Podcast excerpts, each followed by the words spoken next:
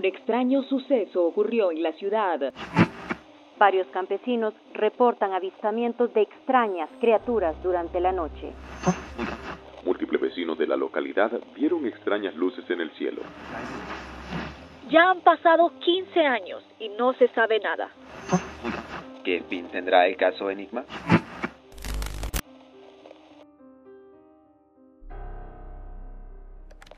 Bienvenido a las cápsulas Enigma, un espacio donde encontrarás historias secretas y datos que nunca te los habías imaginado. En este episodio de hoy estaremos hablando sobre un suceso que a mi parecer es sumamente interesante y escalofriante. Se trata de la historia de Luis, un seguidor de nuestro podcast cuya historia indica que al parecer su familia fueron abducidos por seres de otra dimensión mientras dormían. Si bien hemos escuchado historias de personas que han sido abducidas, han tenido contacto con extraterrestres, como el caso de los Hill o del mismo Sixto Paz, lo que escucharán les pondrá los pelos de punta. Todo comenzó alrededor del año de 1997, cuando Luis empezó a tener pesadillas y parálisis del sueño muy extrañas a sus 17 años de edad en Kenner, Luisiana. Según relata, sus pesadillas eran muy recurrentes y muy extrañas. Yo comencé a tener eh, parálisis de sueño y pesadillas, pesadillas casi todos los días, todas las noches me daba pesadillas.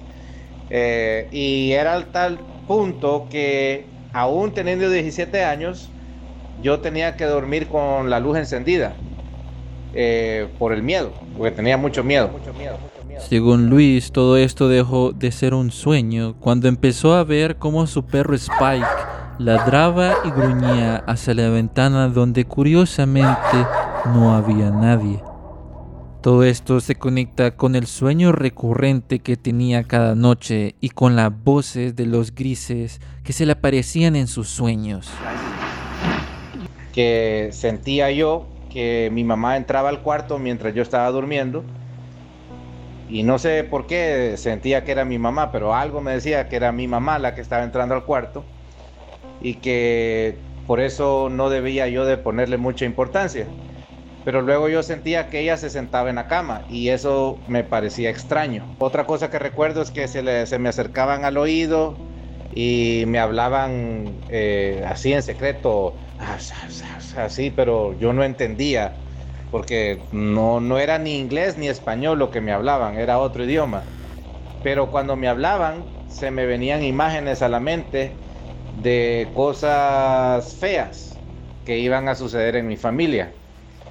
Y yo no quería, yo les decía, no, eso no es cierto, eso no va a pasar, eso no, eso no va a pasar, eso no va a suceder. Déjenme en paz, dejen de estarme diciendo esas cosas. Eh, pero me las seguían diciendo. Y con el pasar de los años, esas cosas eh, se fueron cumpliendo. Además, Luis nos comenta que tuvo la oportunidad de ver a estos seres y los describe de esta forma.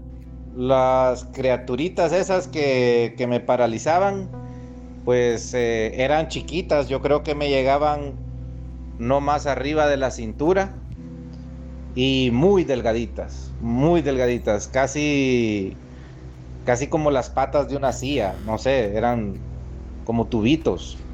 Y eh, no recuerdo las caras, pero sí recuerdo solamente que eran eh, oscuros, muy oscuros, no, no, como siluetas prácticamente. Y pero cuando me sujetaban contra la cama, o sea, era, era una fuerza que mi cuerpo pesaba bastante y no podía gritar tampoco.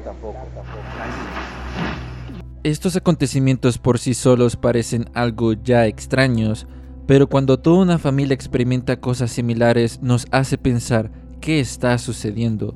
Y es que Luis nos comenta que en su casa su padre, su madre, su hermano y hasta su cuñada experimentaron cosas muy similares. Por ejemplo, su hermano menor también a los 17 años nos da el testimonio de cómo agentes del gobierno, después de que tuviera experiencias similares a la de su hermano, fue citado a un lugar para examinar y ser estudio de un proyecto. Fue en una dirección, llegamos a, a un parqueo, Fue, era como las 7 de la noche, llegamos a un parqueo y eran puras casas móviles, ¿va? Y eso era, yo pensaba que íbamos a ir a un hospital y, y mentira, eran casas móviles que habían puesto ahí para hacer exámenes y cuando yo entré, les di mi nombre y todo, habían gente de todo tipo, chinos, blancos, negros, latinos, americanos, de todo, y, eh, y, de todas edades también. No era como me habían dicho que era de la edad mía y que no sé qué. De todas edades. Y hicimos, corrimos, eh, nos tomaron la presión, cosas regulares, pero nos nos querían sacar sangre, eso sí no lo permití.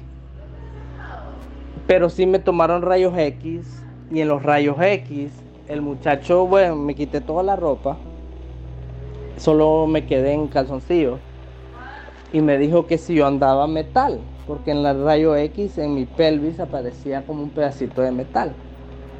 Después de tomarme la radiografía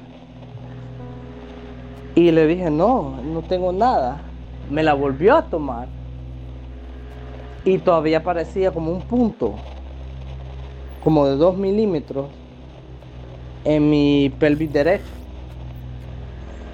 Y eso nunca lo pude explicar porque yo no andaba nada, nunca me han hecho una operación ni nada. Lo más extraño pasó cuando Marcy, la esposa de Jason, observó cómo estos seres corrían a una alta velocidad alrededor del carro mientras esperaba a su esposo.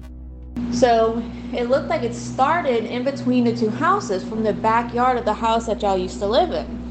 And it would start there, it would run down a little small alleyway, down the driveway, around the back of the car, and up like the driver's side of the car as if you know it was circling the car it never went did a complete circle but it always went down back up down back up you know it kept going and repeating itself repeating itself so after paying attention to it they were uh, solid black full figured i mean I, I guess full figure wouldn't be the appropriate word but you could tell that there, it was a you know a a being.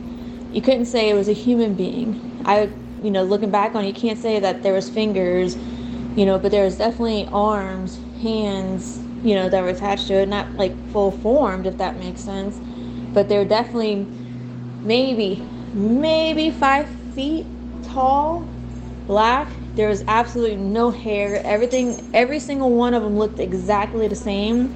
And some of them moved at the speed of I wouldn't say the speed of light because that's not, you know, accurate, but they would move like a flash. And they would go in bursts, if that makes sense. You know, they would burst to the edge, burst behind, burst up front, and go back and burst. But they always started and ended in the same spot. It wasn't like a, oh my gosh, I'm gonna die, I'm overwhelmed feeling, but it definitely was a feeling of this is not from this world. Pero no todo termina ahí. Después de estos incidentes, su padre y su madre tuvieron sueños similares, con parálisis del sueño incluido, donde éste les mostraba imágenes de un mundo apocalíptico donde militares estarían metiendo a personas a túneles bajo tierra para poder salvarse de una nube negra que se miraba en el horizonte. ¿Posibles profecías de un futuro? No lo sabemos, pero lo que sí sabemos es que este tipo de encuentros no es nada nuevo, especialmente en los Estados Unidos. Muchos investigadores y teóricos de la conspiración mencionan que Estados Unidos hizo un trato con los grises para tener más tecnología a cambio que se pudiesen experimentar con los seres humanos. Es por eso que vemos muchos casos similares en Estados Unidos, desde abducciones, contactos y muchas otras cosas más. Si te gustó esta cápsula Enigma, recuerda que puedes compartir y etiquetarnos en nuestras redes sociales. Además, puedes unirte a nuestro canal de Telegram para que puedas compartir experiencias enigmáticas y paranormales, para que así podamos producirlas o subirlas a nuestro blog. Para las personas que no saben inglés y desean saber qué fue lo que dijo Marcy sobre su contacto con estos seres, pueden ir a nuestra página web y buscar el post que dice La experiencia de Marcy donde podrán leer toda la historia en español. Así que eso es todo amigos. Esto fue Archivos Enigma. Cambio fuera.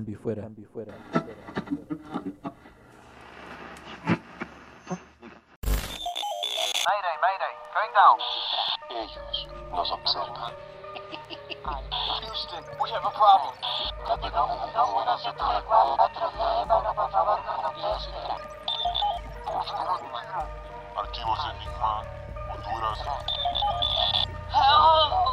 Es hora de los archivos Enigma.